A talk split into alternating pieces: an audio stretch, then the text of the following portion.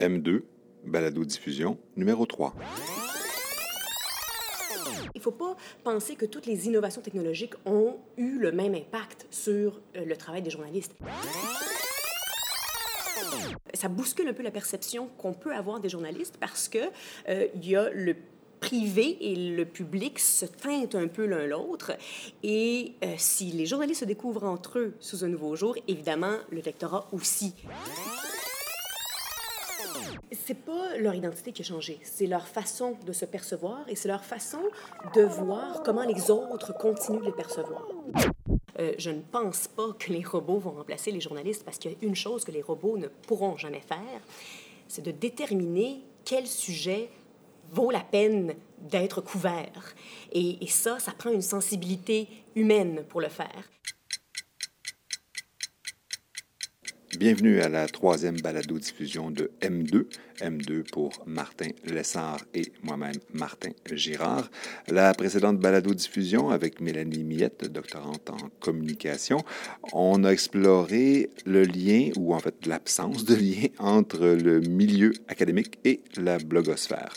Aujourd'hui, on poursuit la démarche en questionnant l'impact des nouvelles technologies sur les médias.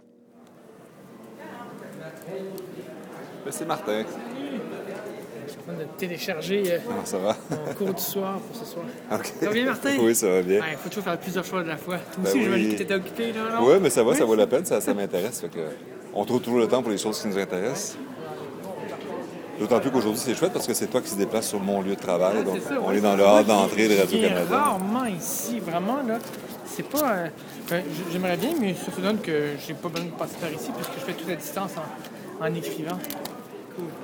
Donc, qui va-t-on rencontrer aujourd'hui? Elle s'appelle Catherine. Elle travaille ici. Peut-être l'as déjà rencontré. Catherine Matisse. Elle est journaliste radio depuis plusieurs années. Euh, elle est aussi chroniqueuse à Musique Plus, à Monsieur Net. Elle est chroniqueuse aussi à La Sphère, là où je, je- je- je suis aussi chroniqueur techno. Elle s'occupe vraiment de, de quelque part, euh, elle est toujours présente. Elle s'occupe de... Ben, est là. Ah, bon. de- de- de Vous êtes décrire devancé. pendant que- pendant que- Martin? Enchanté, Catherine? Enchantée. Je, je, je, je nomme chroniqueuse radio, mais c'est bien le terme, ou euh, chroniqueur? euh, Si tu veux, moi je préfère chroniqueur re, Chroniqueur euh, je trouve que re, c'est chroniqueur, ça. ça fait chanteuse, mais euh, Tu parles à la radio. oui, c'est ça, en gros, entre autres, à la télé aussi, ouais. Journaliste, si on veut résumer. Mais c'est- pas écrit, c'est ça le truc. Puis, euh, Non.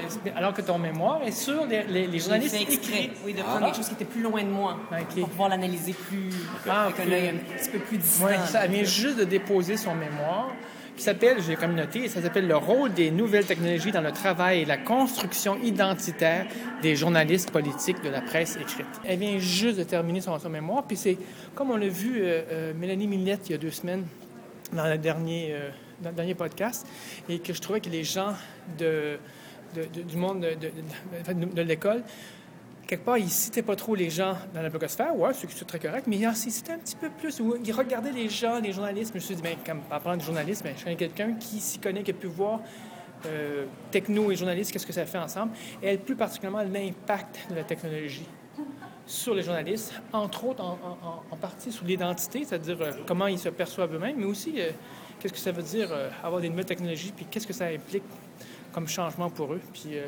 comme quelques questions à nous poser. C'est bon, ça tombe bien. Ben, allons Ouais, dans un lieu que j'ai hâte de vous présenter.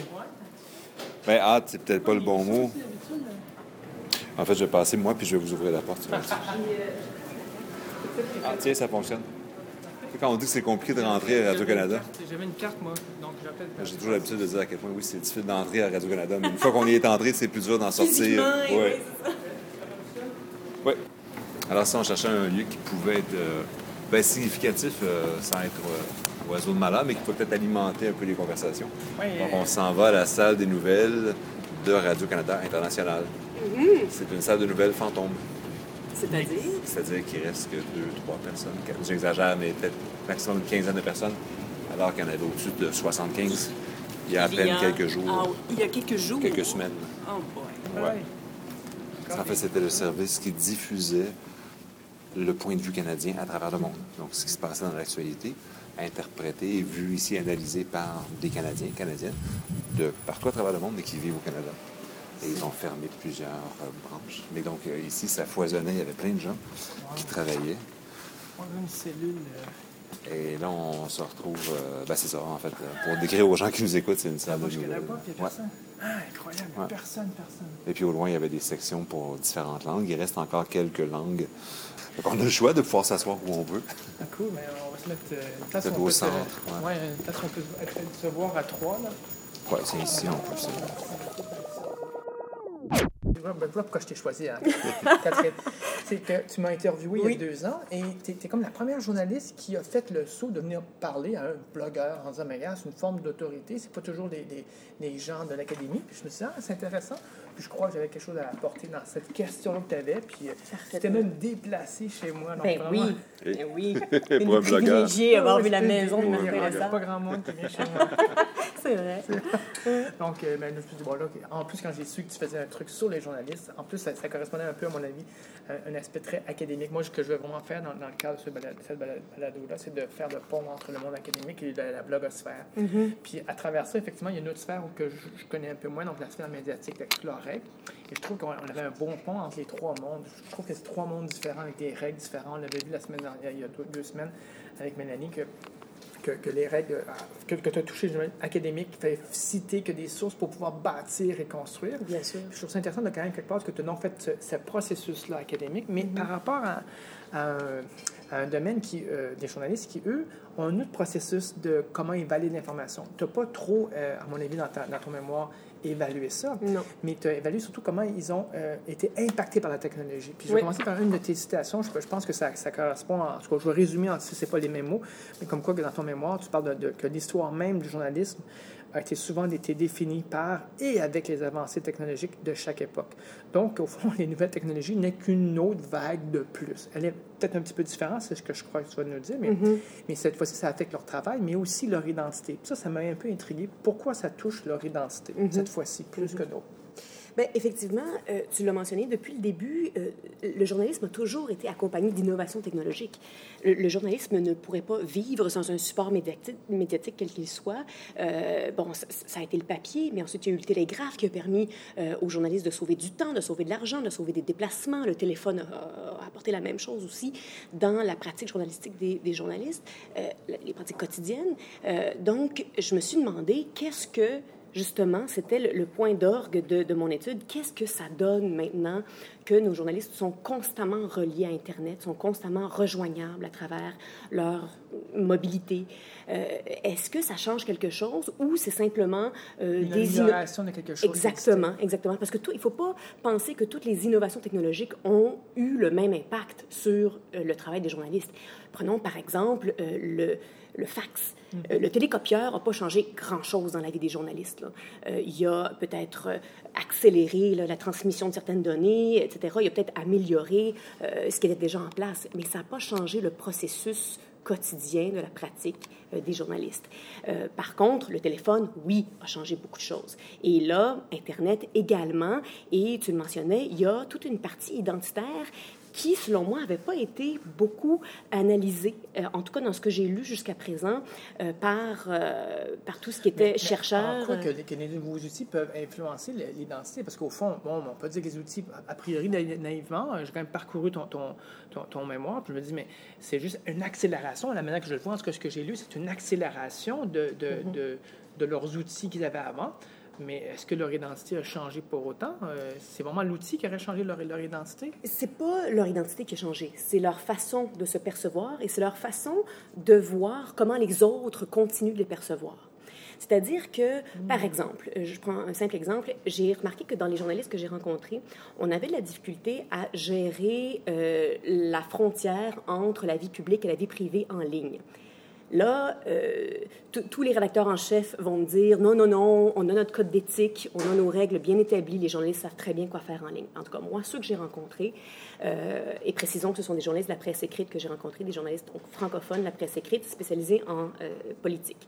Donc, ce mis à part, j'ai réalisé qu'il y avait certains comportements qui ne savaient pas trop gérer en ligne. Et ils m'ont dit qu'ils avaient découvert certains de leurs collègues sous un jour complètement nouveau. Euh, et donc, par ailleurs, le lectorat aussi découvre des journalistes sous un jour complètement Mais nouveau. c'est leur aspect personnel, leur vie privée, quelque part, comme, comme, comme tu dis, la vie privée qui, est découverte, mais c'est pas pas le côté journaliste qui est touché, c'est quelque part l'individu qui d'un coup lui-même, comme n'importe quel individu, a découvert que sa vie privée, il faut faire attention, on, dit des choses. Peut-être un, individu ordinaire a peut-être moins de pression de, de, se dévoiler ou pas, se dévoiler, contrairement au journaliste, mais mais c'est donc cette portion-là qui, les dérange le plus, ou plutôt qui, l'ont, les ont euh, ébranlés le plus? Je pense que ce qui les ébranle le plus, c'est le changement de paradigme auquel on assiste avec les nouvelles technologies. C'est que les nouvelles technologies fonctionnent euh, selon une espèce de... Euh, de, de, chaotiques, c'est-à-dire que l'information vient d'un peu partout, d'un peu tout le monde, d'un un peu de, de, toutes les façons et à tous les moments. Le journalisme, lui, vient d'un paradigme beaucoup plus contrôlé. Euh, c'est-à-dire que les journalistes sont habitués de contrôler euh, la recherche d'informations, le filtre de cette information-là et le partage de cette, de cette information-là. Ce qu'Internet vient faire et que les nouvelles technologies viennent faire dans le quotidien des pratiques journalistiques, c'est complètement bouleverser ce paradigme-là. Genre, ils ont perdu le monopole? Est-ce que c'est un peu ça? C'est un peu ça. C'est qu'il y a une entente tacite entre les lecteurs et les journalistes qui a été brisée avec l'avènement des nouvelles technologies. C'était que jusqu'à il y a 10-15 ans, euh, on s'entendait tous. Là.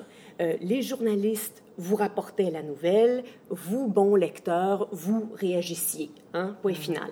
Et ce dont je me suis rendu compte dans euh, mon mémoire, c'est que les journalistes réagissent encore comme ça, pensent encore comme ça. Ah. Donc, ils ont encore l'impression que les médias ont gardé cet aspect traditionnel des choses, c'est-à-dire nous vous livrons un contenu que vous consommez et auquel vous réagissez. mais, dans, mais, dans, les faits, c'est un, peu ça quand même. même quand on fait un blog, on crée quelque part une forme de contenu qu'on pousse vers du monde. Je, sais qu'on se dirige vers la conversation éventuellement à travers ça, mais, mais je veux dire, euh, euh, en quoi que c'est euh, que c'est qui quelque part, tu trouves que c'est, que c'est resté comme un peu, un peu conservateur, que c'est resté jusqu'à maintenant, alors qu'au fond, euh, même s'il voulait changer, ça reste toujours une, une, direction de moi, je produis, toi, tu consommes. Mm-hmm.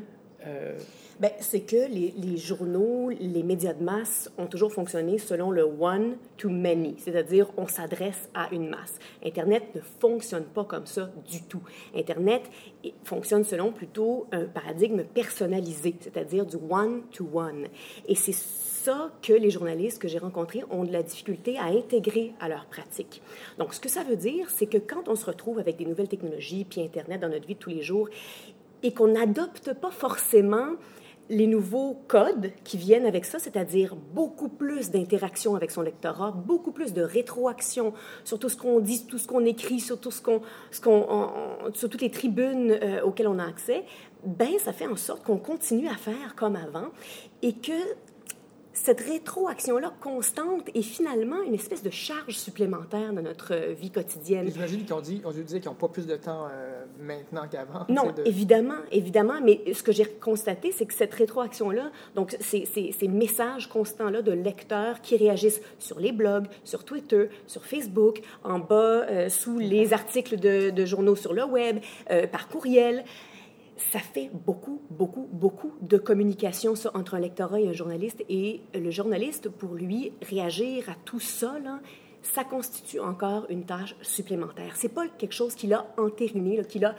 intégré à sa pratique journalistique. Mais les journalistes que tu as interviewés, donc, euh, ben, surtout au niveau politique, les sept, euh, je, voyais un peu quelque part, c'est un peu ambivalent par rapport à qui va commenter. Euh, surtout s'ils sont anonymes, je, pense que c'est assez unanime de ce côté-là qu'ils n'aiment pas ça. Non, mais, euh, mais est-ce que réellement, en même temps, j'ai cru vous lire qu'ils haïssent pas ça non plus quand, quand ils ont une bonne discussion. comment ils font pour distinguer quand est-ce que ça ne vaut pas la peine ou pas? C'est mm. parce qu'ils reconnaissent le nom, puis là, ils disent, OK, là, à force de commenter, on finit par se créer un nom sur place, et donc là, ça devient important. Mais, mais s'ils se mettent à pas lire, puis à, à prendre pour acquis en disant, écoutez, je suis sur la colline parlementaire, vous y êtes pas, alors votre point de vue ne m'intéresse pas. Puis ce serait une logique, à mon avis, tout à fait applicable de, se dire, mais c'est moi qui rapporte, pas, vous pouvez pas avoir d'opinion là-dessus. Je, sais pas il y a beaucoup de choses dans ce que tu viens de dire. Euh, je dirais que la première, c'est que, soyons bien clairs, euh, les journalistes ne sont pas technophobes. Euh, au contraire, ceux que j'ai rencontrés sont très technophiles. C'est-à-dire qu'ils ont peur que ces bébêtes-là envahissent leur quotidien tellement ils aiment ça. par contre, et une de mes premières conclusions à, à, à la suite de mon analyse, c'est que les journalistes n'adoptent les nouvelles technologies Internet que si ça leur permet d'atteindre des objectifs immédiats immédiat d'efficacité, etc. Si ça bouleverse quoi que ce soit, s'il y a des changements radicaux qui accompagnent les nouvelles technologies, les journalistes sont beaucoup moins enclins à les adopter. Mais soyons clairs, ils sont très heureux d'Internet. Là. Il n'y a pas de journaliste qui retournerait à une époque où il n'y avait pas Internet. Ça m'a beaucoup surpris parce qu'à quelque part, je, pense que j'avais une vision faussée, euh, étant pas trop proche d'eux.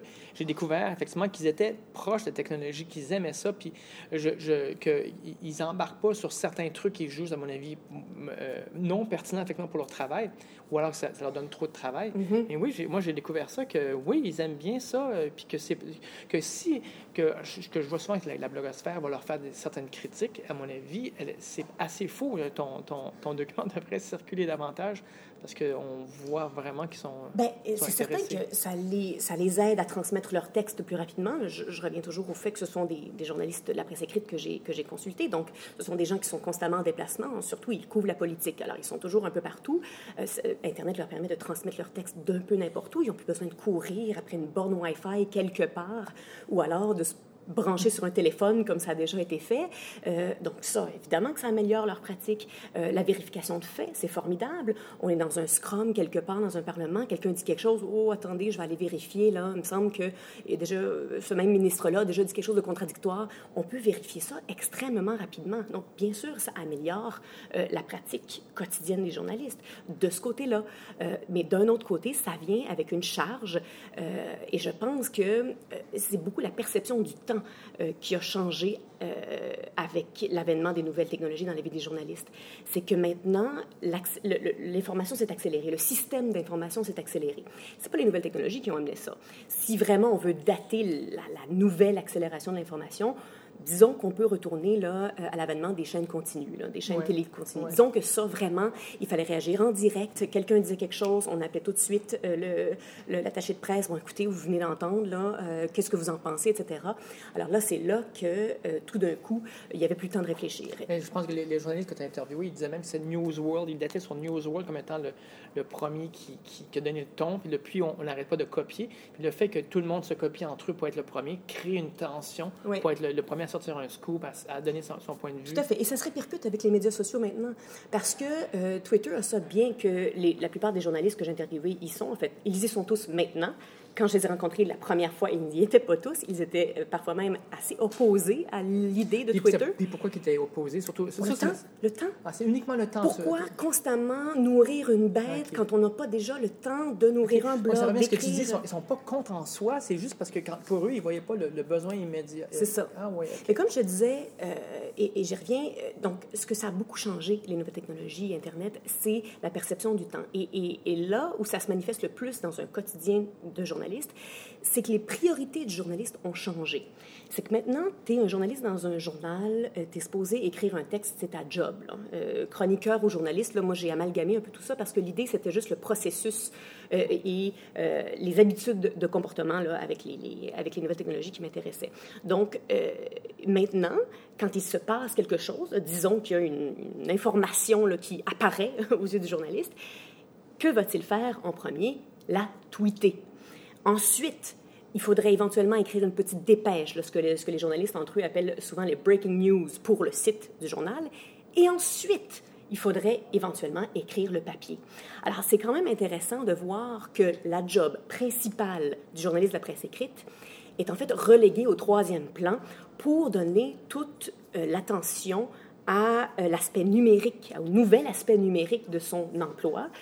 Et ça, c'est tout à fait nouveau. Là, dans la... réfléchit, parce qu'en faisant ça, ce processus-là, il, il, est extraordinaire, puis ça, ça, ça, met l'emphase sur le journaliste. C'est lui qui sort la nouvelle, puis il n'appartient pas nécessairement à une institution. Dans ce cas-ci, il est sur un compte Twitter. Mm-hmm. Donc, euh, oui, il a, bien, beau mettre le mot euh, il est à la presse, au devoir ou ailleurs.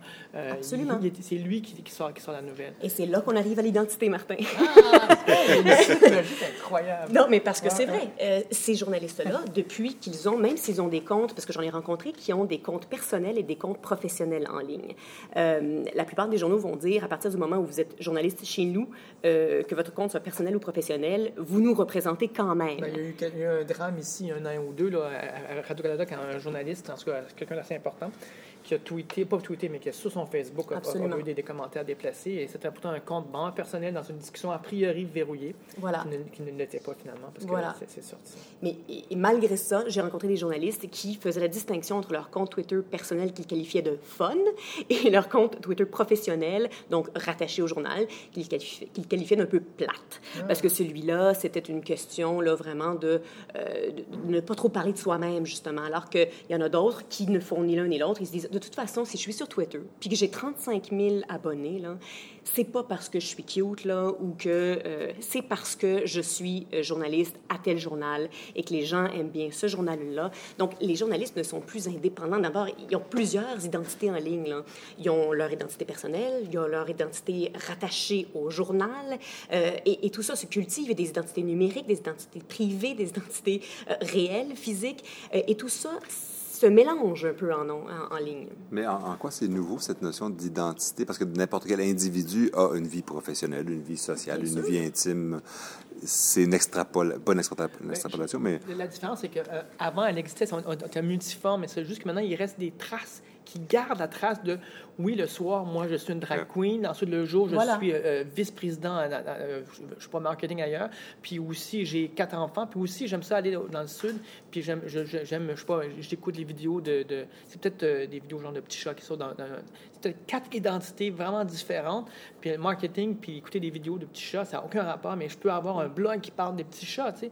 Et ça, c'est quatre identités qui ont une présence réelle, palpable. Et ça, c'est nouveau de pouvoir l'arrêter quelque part, de pouvoir le, pointer d'avoir ces traces-là. Et ces identités-là aussi, ça, nivelle les identités, ces, multiples identités-là, euh, Internet et, tous les, ces réseaux sociaux-là, parce qu'on y a accès au même titre.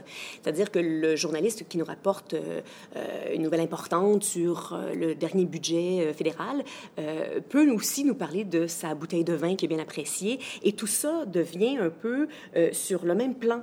Alors, c'est pour ça que la, la, perception, ça bouscule un peu la perception qu'on peut avoir des journalistes parce que il y a le privé et le public se teintent un peu l'un l'autre. Et euh, comme je le mentionnais tantôt, j'ai des journalistes qui m'ont dit Oh, pas là, j'ai découvert des collègues sous un jour assez nouveau. Et euh, si les journalistes se découvrent entre eux sous un nouveau jour, évidemment, le lectorat aussi. Euh, donc, il y en a un qui m'a dit Si je veux pas connaître les fantasmes de mon médecin, j'imagine bien qu'on ne veut pas connaître les fantasmes des journalistes non plus. À un moment donné, il y a une identité professionnelle qu'il faut protéger. Et, et, et, ils sentent, en tout cas ceux que j'ai rencontrés, qu'avec Internet et les médias sociaux, c'est un peu menacé, ça, cette identité professionnelle-là, euh, bien contrôlée. C'est plutôt moins ça. C'est une, une, perte, un sentiment d'une perte de quelque chose. Exactement. En même temps, il y, a, il y a un gain pour ceux qui, qui jouent, la jouent bien, ce, ce, ce, ce jeu de double euh, identité, genre journaliste. En même temps, euh, je couvre, je sors, je bois du vin ou je suis à un party. Il faut le vouloir ben, jouer. Oui, c'est pas tout le monde. Hein. Mais ça crée, à mon avis, de nouvelles vedettes. Et je pense que peut-être ceux qui aiment moins ça ou qui sont, sont peut-être critiques, une partie d'eux qui disent mais il y a une perte par rapport à un certain euh, standing qu'il y avait avant. Tu, effectivement, avant, tu, tu, pouvais mener cette vie-là, mais tu gagnais mm-hmm. rien, alors que là, aujourd'hui, tu peux l'amener et la montrer. Et je pense que certains, euh, peut-être plus des chroniqueurs que des journalistes, le, font davantage. Oui, puis euh, ce qui m'intéressait aussi dans le fait d'interviewer des journalistes de la presse écrite et politique de surcroît, c'est que ce sont euh, souvent les seuls, ceux qui font, ceux qui travaillent dans les journaux, qu'on voit aussi à la radio et aussi à la télé. Donc, eux, vraiment, sont multiplateformes, là, dans le vrai sens du terme, c'est-à-dire qu'ils ne sont pas juste en ligne, mais ils sont dans tous les médias. Donc, ils ont un flot de euh, communication à gérer qui est, euh, qui est accru. Mais ce qui est intéressant, c'est que ça reste l'écrit qui génère le plus de réactions de la part de leur auditoire. Euh, c'est pas tant là, leur petite chronique euh, à RDI ou euh, à la radio, à des hôtels ou autres. L'écrit reste un, un, un, moyen de communiquer, d'échanger beaucoup plus que d'autres. OK, tout à fait. C'est vrai, effectivement, parce que tu peux pas te mettre à téléphoner à quelqu'un ou en tout cas à lui envoyer une vidéo. Non. Et ça, tu, tu, parles de téléphone, et, et ça me fait penser à, à, plusieurs commentaires que j'ai eus. Le téléphone est en train de disparaître de la pratique journalistique. Et ça, c'est pas banal, parce que le téléphone, et je parle de l'appareil, la, la conversation téléphonique, vocale, ça, c'est fondateur là, dans le journalisme.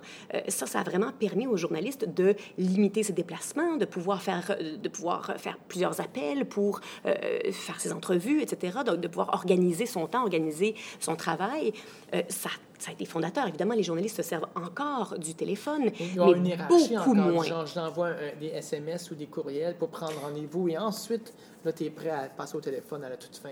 Ou alors, c'est que quand je téléphone, mettons, au ministre ou, euh, à son attaché, c'est parce qu'il y a une urgence. Hein. Bien, là, ce qui est intéressant, c'est que euh, tu fais allusion à la relation entre les élus, ou en tout cas les fonctionnaires et euh, les journalistes. Et comme j'ai analysé particulièrement les journalistes, la presse écrite politique, euh, il y a vraiment des choses qui sont ressorties de ça que j'ai trouvé très intéressantes, comme par exemple, justement, beaucoup des communications maintenant se font par courriel.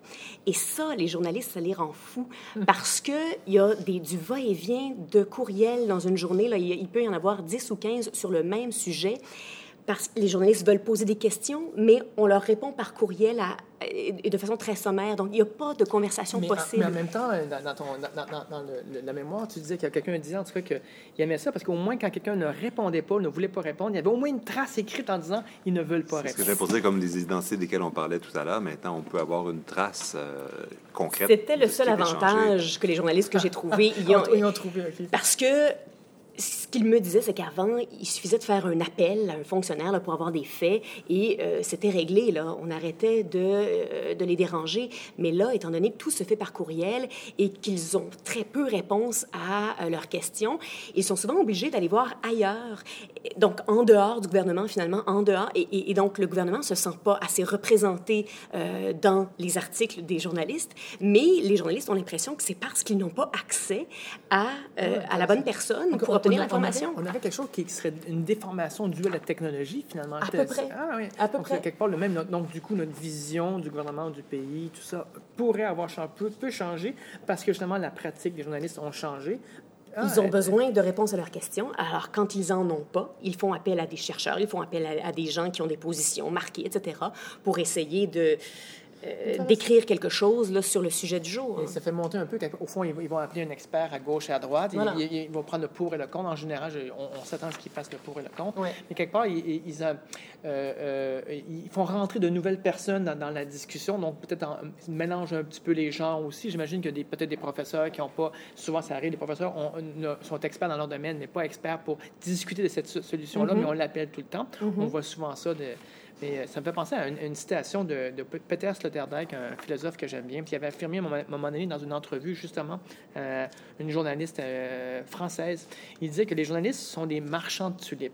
Oui, il trouve une formule incroyable. c'est joli. Oui, c'est joli. mais, quand tu lis des pages et des pages de formules comme ça, on a la misère à comprendre. Mais dans ce cas-ci, ça voulait dire qu'il faisait référence à l'histoire de la première bulle spéculative qu'il y a eu en Hollande il y a deux siècles à peu près, à propos d'un commerce de bulbes euh, de tulipes. Puis il y avait eu un surplus et donc un écroulement du marché. Puis moi, euh, ce qui, ce qui m'intéresse quelque part, c'est dans, dans, dans, la surabondance d'informations. On s'envoie plus de courriels, on, fait venir plus d'experts à l'extérieur, on, on, rajoute encore plus de bruit. Eux-mêmes sont euh, débordés de, de, mm-hmm. courriels à gauche et à droite. Comment ils, vivent ça, cette surabondance d'informations-là? qu'est-ce qui, je crois même que c'est peut-être les premiers, c'est un peu mon impression, les premiers qui ont vécu ça depuis longtemps. Mais là, ils sont encore plus qu'avant. Est-ce qu'ils ont une opinion par rapport à, la surabondance d'informations? Comment ils font pour survivre là-dedans? Déjà que le commun des mortels a la misère, eux, j'imagine qu'ils en ont un kilomètre par-dessus la tête. Je n'aurais pas posé cette question-là directement, mais est-ce que je retire de mes rencontres avec eux, c'est qu'il y a vraiment un retour vers des euh, valeurs de base du journalisme. C'est que quand on se retrouve dans une situation un peu chaotique avec euh, Internet et une surabondance d'informations, comme tu mentionnes, euh, c'est qu'on essaie de, revenir, il y a un repli, il y a un repli du journalisme sur lui-même, un repli vers des valeurs de base, des valeurs de base qui incluent l'autonomie, l'immédiateté, évidemment, que les nouvelles technologies aident par ailleurs, mais le service public, l'objectivité, euh, l'éthique, ça, ce sont des choses qui sont un peu malmenées parfois avec Internet et les nouvelles technologies. Ça, donc, quelque part, ça, se greffe davantage ou ça remonte davantage dans leur identité. On s'attend maintenant d'eux. J'imagine que c'est à ce à quoi ils se raccrochent encore davantage, que le journaliste citoyen n'a pas vraiment, qu'un blogueur n'a pas vraiment. Ça ne veut pas dire que le blogueur va mentir, mais n'a pas. Euh, euh, c'est pas une de ses caractéristiques, l'éthique en soi. C'est contrairement au journaliste. Non, exactement. Puis il y a peu été question dans mes conversations avec les journalistes que j'ai rencontrés, par exemple, des journalistes citoyens ou des blogueurs, parce que, euh, et c'est très symptomatique en fait, c'est intéressant qu'il n'y en ait pas été question ou pratiquement pas, c'est que pour eux, euh, ça n'existe pratiquement pas. Euh, c'est pas quelque chose qui est dans leur écran radar. C'est trop? C'est juste trop pour eux? Euh, c'est pas, pas du journalisme. C'est pas du journalisme, c'est tout. Euh, moi, j'allais là pour les rencontrer et parler de journalisme. Eux euh, vont toujours voir qu'il y, aura toutes sortes de sources d'informations possibles. pourtant, ils vont voir des, euh, la, mettons, ils vont voir les, les, les, académiciens pour avoir un point de vue, mettons, savant. Mais il y a quand même des réflexions de, haut niveau qu'il peut avoir dans les blogs. Puis ça, je suis convaincu qu'ils le savent aussi. Mm-hmm. Mais c'est, donc, ce ne serait pas une question de, surabondance d'informations qui, les empêche d'aller voir là, ou carrément, ils ont une attitude un peu peut-être comme les académiciens qui ne vont pas aussi voir la blogosphère pour des raisons structurelles dans leur mhm. cas. Est-ce qu'il y aurait des raisons peut-être, mettons, idéologiques de leur côté de pas y aller? C'est-tu juste oh, structurel ou idéologique? Je ne sais euh? pas si je m'avancerai sur ce terrain-là. Euh, euh, idéologie. En fait, ce qui est intéressant de ce mot-là, c'est que le journalisme en lui-même est une idéologie. Le journalisme en lui-même n'est pas une profession. J'ai beaucoup regardé ça euh, dans euh, mon mémoire parce que je voulais qu'on parle des mêmes choses. Commençons par définir le journalisme. Ça a l'air niaiseux, mais vaste programme. C'est flou aux frontières. Hein. C'est très Effectivement. Même entre eux, je pense qu'ils ne se reconnaissent pas toujours. Et surtout ici, en Amérique du Nord, parce qu'il n'y a pas d'institution qui chapeaute le journalisme. Le journalisme, euh, c'est une façon de filtrer et de diffuser l'information. bon, évidemment, là-dedans, l'a vérifié, etc. On l'a, on l'a, on l'a choisi, tout ça. Mais, mais disons que, euh, et, notre particularité québécoise aussi est celle de ne pas avoir de titre professionnel aussi. Donc, bref, le journalisme... Ça change vraiment quelque chose, tu penses, de, ton, point de vue que tu as remarqué? Je ne sais pas si ça change quelque chose, mais en tout cas, ça, ne, ça n'aide pas à définir une, ah, une, une, Ça aiderait davantage, peut-être, savoir une carte. Peut-être. En tout cas, en France... Euh, si on prend la France comme exemple, il y en a d'autres. Euh, en France, on peut clairement délimiter euh, qui est journaliste et qui ne l'est pas. Ici, au Québec, c'est beaucoup plus difficile à faire. Ici, au Québec, euh, n'importe qui qui a euh, quelque chose d'intéressant à dire, qui a une bonne plume, qui a, un, peu de bagou, qui sait s'exprimer, qui, etc., qui respecte une certaine éthique de son employeur, peut devenir journaliste. Il n'y a pas de problème. Il n'y a pas de prérequis quant à l'enseignement, quant aux études, quant à la formation. Il n'y a pas de prérequis pour rentrer dans la profession. Donc, et, et, et s'il y a des prérequis pour y rester, euh, ils sont assez peu euh, contrôlés, ces prérequis-là. C'est-à-dire qu'on a rarement vu des sanctions pour des journalistes qui n'auraient pas respecté euh, l'idéologie du journalisme. Donc, j'y viens parce les que... chroniqueurs, peut-être plus. Hein, c'est les chroniqueurs, on, les constate journalistes, mais même si... D'opinion. D'opinion, oui. D'opinion, oui. Et quand tu parles d'idéologie du journalisme, Que. C'est ça. Donc, ce que je veux dire par idéologie, c'est que c'est une, une, façon de percevoir les choses. Ce sont des valeurs. Euh, on ne devient pas journaliste, par exemple, euh, par intérêt pécuniaire. Ça serait étrange de voir un journaliste devenir... mal vu de tout le monde, je pense. Et mal vu de tout le monde. Il y a comme une espèce de mission supérieure euh, quand on veut devenir journaliste. Il y a comme une espèce de... C'est Tintin, finalement. C'est Tintin. Exactement. C'est Tintin, c'est l'autonomie, c'est toutes les valeurs dont je parlais tantôt, l'objectivité, l'éthique, tout ça. Il faut y croire, il faut être investi d'une espèce de volonté de servir la vérité pour le bien commun. C'est pas n'importe quelle profession qui peut se targuer de, vouloir faire ça. Donc, être journaliste, euh, ça, porte déjà beaucoup de responsabilités en soi. Alors, euh, là, on parle des nouvelles technologies, on parle d'Internet, euh, où ce genre de contrôle de, des paramètres de cette idéologie-là sont un peu remis en doute. Alors, comment, tu me demandes comment les journalistes réagissent à, tout ça, ben, ils réagissent en se disant, euh, ben, euh, il y a une surabondance d'informations, tant mieux.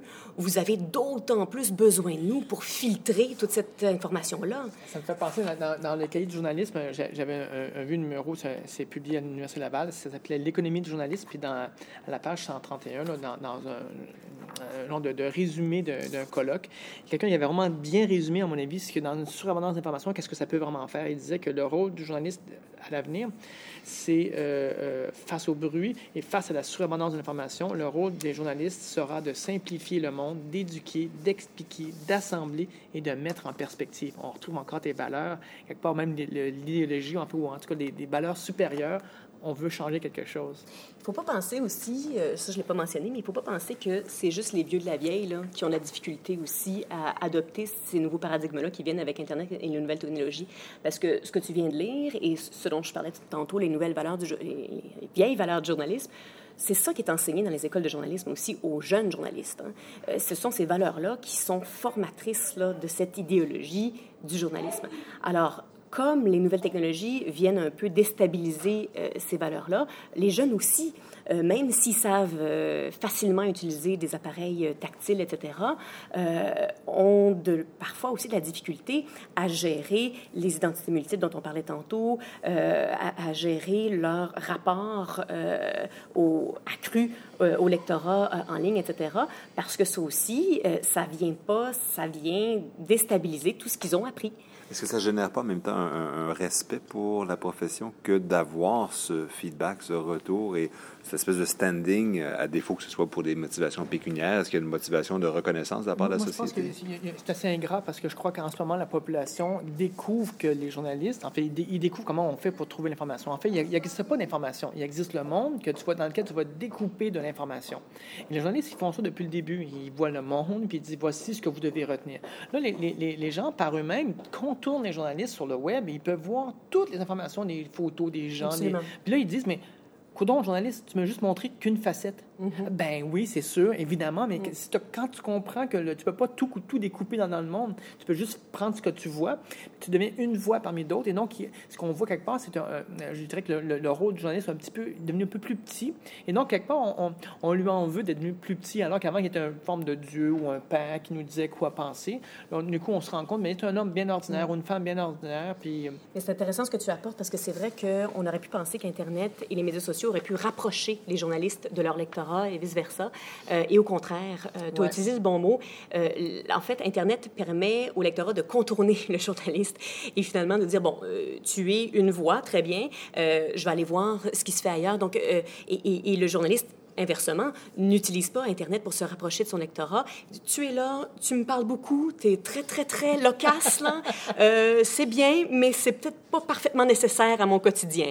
Donc, c'est étrange parce que, euh, en bout de piste, il y a beaucoup plus de communication entre les deux, mais beaucoup moins d'échanges.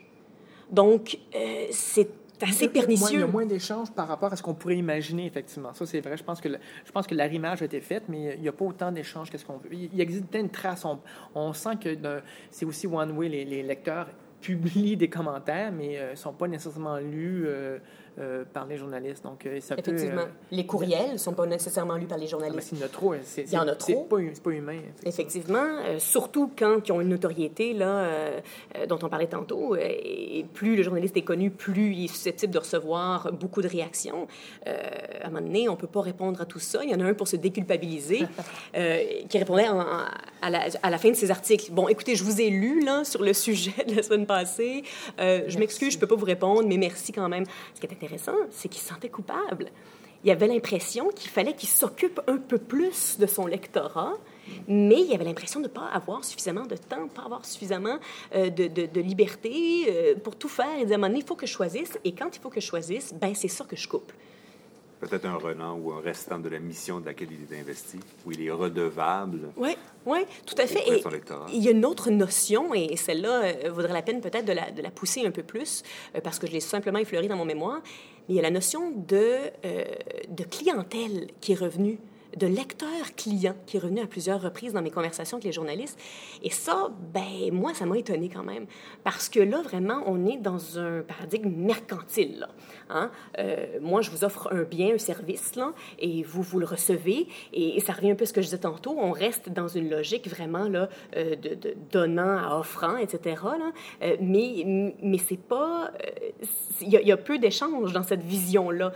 Il y a des clients, puis un service après-vente. Il y a des journalistes qui ont utilisé ce mot-là donc, de, servir, de, répondre au courriel, de répondre en ligne, c'est un service après-vente. Ça, me semble, à mon avis, un peu l'avenir, même si elle est un peu difficile. Je veux dire, je pense qu'on a encore, on a encore à travailler ce que ça veut dire, parce que est-ce que c'est un service après-vente, vraiment? Mais en même temps, moi, je crois que cette relation humaine est importante parce que, justement, le professeur euh, Larry Birnbaum et Chris Hammond ont créé il y a quelques années StatMonkey, qui est un système d'intelligence artificielle qui écrit des articles ou mhm. plutôt des, des, comptes rendus à partir de matchs sportifs ou de statistiques et d'informations. Ensuite, avec du vocabulaire, ils en font un texte, un texte écrit dans ce cas-ci. Est-ce que le robot journaliste euh, sera la prochaine euh, avancée du journalisme? Mais, point d'interrogation, on, le souligne à, gros traits. Puis euh, en même temps, est-ce qu'on est prêt à l'accepter? Mais comme on dit que les journalistes subissent toujours des vagues de, de, de d'innovation technologique. En voici une. Comment elle va réagir? Toi, qui es aussi journaliste, comment, quand tu vois ça, tu, là, ça arrête de l'écrit. Toi, tu es de l'audio, mais quand même, je pense que dans, à la frange, d'un coup, il y a quelque chose qui s'en vient, qui s'installe, des robots journalistes. Bien, ma première réaction, c'est bien sûr, la technologie, euh, et je le mentionnais tantôt, a toujours servi à sauver de l'argent et sauver du temps. Euh, aux journalistes. Et cette technologie-là, donc celle vraiment de, créer des, robots journalistes qui permettent d'écrire des textes rapidement, euh, en peu de temps, sur des sujets que des journalistes auraient peut-être pas eu le temps de couvrir. Ils ne couvrent plus du tout. En fait, en fait que les jeunes journalistes devaient couvrir, mais ils ne couvriront plus. Alors, c'est ça, les salles de nouvelles se vident. On en a un exemple ici. C'est euh, hein, c'est à cause de ça. Donc, si les salles de nouvelles se vident, on couvre moins de sujets. Là. Euh, ça, euh, ça c'est sûr et certain. Donc, à mon avis, je vois pas ça d'un œil parfaitement horrifié. Là. je ne pense pas que les robots vont remplacer les journalistes parce qu'il y a une chose que les robots ne pourront jamais faire, c'est de déterminer quel sujet va, vaut la peine d'être couvert. Et, ça, ça prend une sensibilité humaine pour le faire. Euh, si, euh, par exemple, on n'avait que des journalistes robots partout sur la, planète, là, on n'aurait qu'un seul et même article pour la guerre de Syrie. Là. On n'aurait qu'un seul et même article pour le conflit euh, israélo-palestinien. Je suis d'accord avec toi. Je te dirais peut-être que pour la découverte de, du, du, sujet important, ça, je pense que les algorithmes sont pas mal rendus là. Si, tu as, l'application sur ton iPad qui s'appelle Zeit, euh, il, détecte qu'est-ce qui est populaire en fonction d'interaction. Donc, entre les algorithmes, ça reste des humains qui bougent, donc ça reste des interactions humaines. Mais, mais, le détecteur de ce qui est important est, devenu, en tout cas, grâce à l'algorithme, détectable par une machine. Donc, quelque part... mais Martin, est-ce qu'on aurait découvert, par exemple, certains scandales de la construction, euh, il n'y aurait pas eu d'algorithme pour ça, parce qu'il n'y a personne qui en parlait de ça? Euh, euh ben, en, en, ce moment, il y a, il y a les, les, les, hackathons, qui, effectivement, il y a encore des humains qui programment ça, mais il y a moyen, à travers encore des algorithmes... On est d'accord, les algorithmes ne, cachent des choses et en montrent d'autres, mais on, on, pourrait dire que, que par un système gouvernemental, que tout est transparent pour les, les appels d'offres, et on peut donc voir que si tu es Monsieur X qui fait trois fois les appels d'offres, mais en même temps, on t'a vu en tant que lobby, puis on fait des liens, puis que la machine peut faire le lien, on peut faire remonter des informations. En tout cas, encore parce que tant que ça peut rentrer dans un algorithme, ça peut être remonté. Un algorithme ne fait pas le journalisme, on s'entend là-dessus. C'est ça. je, pense que ça peut améliorer des méthodes. Et ça, ça a toujours servi à ça, les technologies. journalisme. Puis je sais que même le journalisme est, en soi une, belle ouverture. Mais euh, j'avais discuté, en fait, euh, on avait fait venir euh, un journaliste du devoir, mon avis, pour expliquer ça, sa famille d'église, puis expliquer un peu c'est quoi le data journaliste, puis lui mm-hmm. s'était intéressé à ça, puis il a juste dit, mais oui, mais c'est beaucoup de temps pour arriver à quoi? On n'est jamais, jamais, sûr. Et les journaux ne veulent pas investir là-dedans parce qu'il n'y a pas de résultats tangibles, ou en tout cas, il y a un risque de, de ne pas avoir de résultats tangibles. Puis il y a une perte, de, ben, en fait, je pas dire une perte ou une, transformation de l'idéologie derrière le, jugement journalistique. Parce que quand c'est une entreprise privée qui décide d'avoir, c'est pas la notion de, de de sainte objectivité n'existe pas vraiment. Le devoir et le devoir a des orientations, un mhm. jugement, la presse, n'importe quelle institution de médias. Absolument. Il y a un jugement, puis il y a une idéologie derrière. Est-ce que les machines auraient pas, les machines auraient elles-mêmes une idéologie ou une orientation? Ça toujours un journaliste pour interpréter ces données-là. Et, ne serait-ce que pour la relation humaine qui va, qui va être développée dans, le service après-vente dont tu parlais, j'aime beaucoup l'image. Effectivement, je pense que si ce lien-là devient très fort, et, il restera fort, parce que je pense pas qu'on peut euh, aimer un robot, euh, je veux dire, c'est alors qu'un peut aimer un journaliste. Mm-hmm. Mais, euh, mais à, la France, je pense que cette nouvelle, bon, ce robot-là, bon, à mon avis, il faut s'améliorer, il va pouvoir aller un petit peu plus loin que juste le sport. Et donc, pour pouvoir, à mon avis, et j'espère, sauver du temps aux journalistes. Il n'est pas le seul. Hein? Euh, par exemple, Forbes euh, utilise quelque chose qui s'appelle Narrative Science pour couvrir des choses, justement. pour couvrir des événements là où ils peuvent pas envoyer des journalistes. Donc, ça existe, là, puis c'est pas répandu. Justement, Narrative Science a à peu près 18 à 20 clients qui veulent rester anonymes. Donc, ça, ça veut dire que c'est à peu près 20 médias, on imagine aux États-Unis, qui utilisent ce robot journaliste-là. C'est très bon pour une dépêche, juste pour dire que ça existe, mais Absolument. on n'en verra pas effectivement euh, couvrir, mettons, ce que dit le premier ministre du Canada, euh, parce qu'on euh, on sait qu'il faut aller tirer les verres du nez puis voir le non-dit, effectivement. narrative, science, qu'est-ce que ça fait exactement? C'est la même chose que ce qu'il a décrit. Mais c'est pour la science, c'est pour ce qui sort dans la science, donc c'est des nouvelles. Ce qu'il faut, c'est de fois un domaine où tu as des mots-clés qui reviennent, qu'on puisse décortiquer. Le, le sport, c'est pas compliqué. Il y, a, il y, a, deux buts, il y a un ballon, finalement, il y a le, nombre de, mouvements qui existent, il n'y a pas tant que ça. Tu peux, quelque part, euh, avoir un algorithme qui couvre tout ça. En science aussi, pour annoncer quelque chose, c'est pas très compliqué non plus pour annoncer. Hein. Tout ce qu'on a à faire, c'est reprendre les phrases qui se trouvent dans le texte en disant Joe a dit, là, tu sors la phrase. Et est-ce que c'est du journalisme? Euh, oui, ben ça, je, trouve, ça assez fascinant comment progressivement l'humain se retire ou est retiré de mais des jobs qui, sont, qui sont pas... Toute la construction de ça, en ayant justement des nouvelles technologies qui font que, moi, c'est sûr que ça me touche quand on dit que le téléphone est de moins en moins utilisé, mm. parce que la fibre humaine, toute l'information qui est passée par le mm-hmm. téléphone, bon, Martin connaît mon discours là-dessus, mais c'est une perte mm. énorme. Oui, sauf que les journalistes, avec, euh, depuis qu'ils ont des BlackBerry, depuis qu'ils ont des iPhones, sont tout le temps rejoignables. Ouais le dimanche, euh, pas besoin de les appeler puis de les déranger, là. Un petit, un petit courriel et c'est réglé. Donc, euh, la technologie a amené ça aussi. La technologie a amené un lien constant et c'est ça aussi que le journaliste essaie là, de, de, maîtriser. Là. Puis sans refaire les définitions, mais moi aussi, ce qui me. En même temps, ce qui me pas que ça me choque, mais qui me surprend toujours à quel point les journalistes sont de plus en plus spécialisés dans certains domaines. Ce qui fait que ça devient effectivement des gens qui ont peut-être un peu plus de difficulté à faire des liens entre les différentes sphères de la société. Mm-hmm. Et ben, le rôle du chroniqueur, quelque part, est peut-être plus de l'ordre d'éclairer les gens sur ce qui se passe en général dans la société. faire ressortir des liens entre des sphères, ou parce qu'on est, est très, très spécialisé, on peut, on peut être bon en politique, mais on, peut être nul, mettons, en politique locale tout d'un coup, ou encore, euh, mettons, en économie. Mais euh, des algorithmes pourraient faire ressortir, encore, moi je pense que c'est un, euh, ce ne sera pas le robot qui va le remplacer, mais un robot assistant qui va, ou plutôt une base de données, on s'entend, qui va faire ressortir des, des, des, des patterns, des, des, des d'informations en disant ça vaut la peine de fouiller là. Oui, et qui va fouiller? Le journaliste. Et voilà, c'est ça. Donc, mais ça devient donc, du coup, l'assistant. Donc, le Milou. On a peut-être trouvé notre Milou, qui est une bande dessinée, pour, la, pour, la, BD, pour aller chercher l'information, en fait, pister l'information pour aider encore à accélérer le travail du journaliste. Oui, et c'est ce qu'ils cherchent. Hein. Euh, je le mentionnais, les journalistes ne sont pas technophobes. Ils veulent des innovations technologiques qui vont leur permettre de sauver du temps, sauver de l'argent, faire leur travail de façon plus efficace tout le monde est pour la vertu. Là. Mais de là à le partager avec tout le monde. De là à le partager avec tout le monde et de là à perdre un peu ses repères euh, avec euh, certaines modifications là, de, du, terrain, ça, beaucoup moins. Euh, mais je pense qu'il y a encore pas mal de chemin que les journalistes peuvent faire à l'intérieur de ce qu'ils ont toujours connu comme valeur traditionnelle, tout en intégrant certaines parties des nouvelles technologies pas toutes, celles dont ils ont besoin. Euh, mais par exemple, euh, donner un exemple très, très concret, là, euh, les tablettes, là, moi, dans les journalistes que j'ai rencontrés, c'est pas encore très intégré à la pratique journalistique. Pourquoi? Parce que c'est plus difficile d'écrire sur une tablette. C'est niaiseux, hein? mais c'est simple, c'est juste ça le problème. C'est très léger, c'est agréable, c'est facile à transporter, tout ça. On est d'accord sur tout ça. Mais comme les journalistes de la presse écrite écrivent. c'est niaiseux, mais c'est ça qu'ils font dans la. Et c'est ça qui est important pour eux, pas euh, le reste. Euh, ben, ils demandent à leurs objets technologiques de, de, de, pouvoir leur permettre de mieux écrire. Et si un objet technologique aussi perfectionné que le iPhone ne leur permet pas de faire ça, ben c'est pas leur objet de prédilection. C'est, donc c'est pas un rejet de, la tablette ou de la technologie, c'est vraiment le rejet d'une d'une utilisation pas efficace dans leur, quotidien. Exactement, exactement. Parce que ça exige, tu sais, adopter de nouvelles technologies, c'est changer son comportement.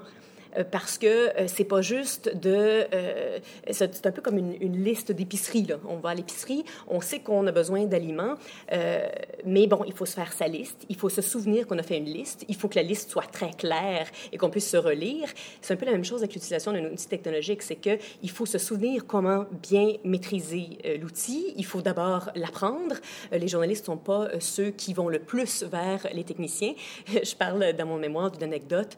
Au début des années 80, quand les ordinateurs de bureau sont arrivés dans la, salle de presse de la presse, ici à Montréal, euh, ben, en fait, les ordinateurs ont remplacé la machine à écrire du jour au lendemain. hein. Les journalistes n'ont pas été euh, avisés. Ils ont eu trois heures de formation. Et là, on se reporte à une époque, si on se souvient bien, où les journalistes n'avaient pas d'ordinateur personnel à la maison.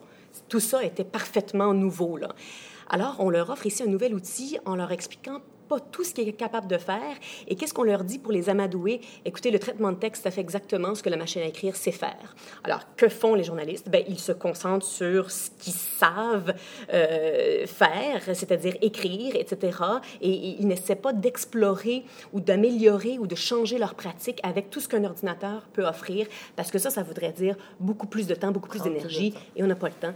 Et, quand euh, il y a quelqu'un, il y a une anecdote qui est rapportée dans, un mémoire de maîtrise qui date du début des années 80 et qui nous dit que quand quelqu'un allait voir un technicien, tous les autres journalistes allaient voir la personne qui avait vu le technicien et n'allaient pas voir le technicien. Personne ne va voir le technicien. Donc, mais c'est niaiseux, mais ça fait en sorte que ça a pris du temps avant que les journalistes deviennent bons avec les ordinateurs de bureau.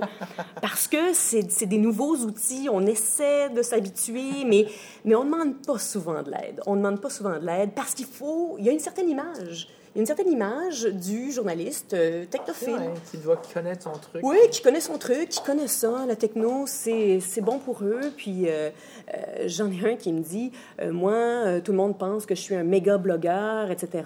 J'ai peut-être beaucoup blogué il y a certaines années, là, mais je blogue plus autant. Et on me dit encore que je suis un super blogueur.